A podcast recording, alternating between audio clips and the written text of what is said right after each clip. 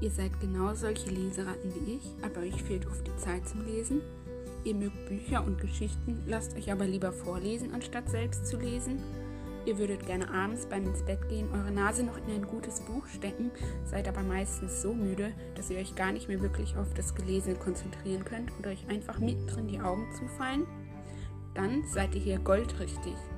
Es sind selbstverständlich alle willkommen, egal aus welchem Grund ihr euren Weg zu diesem Podcast gefunden habt.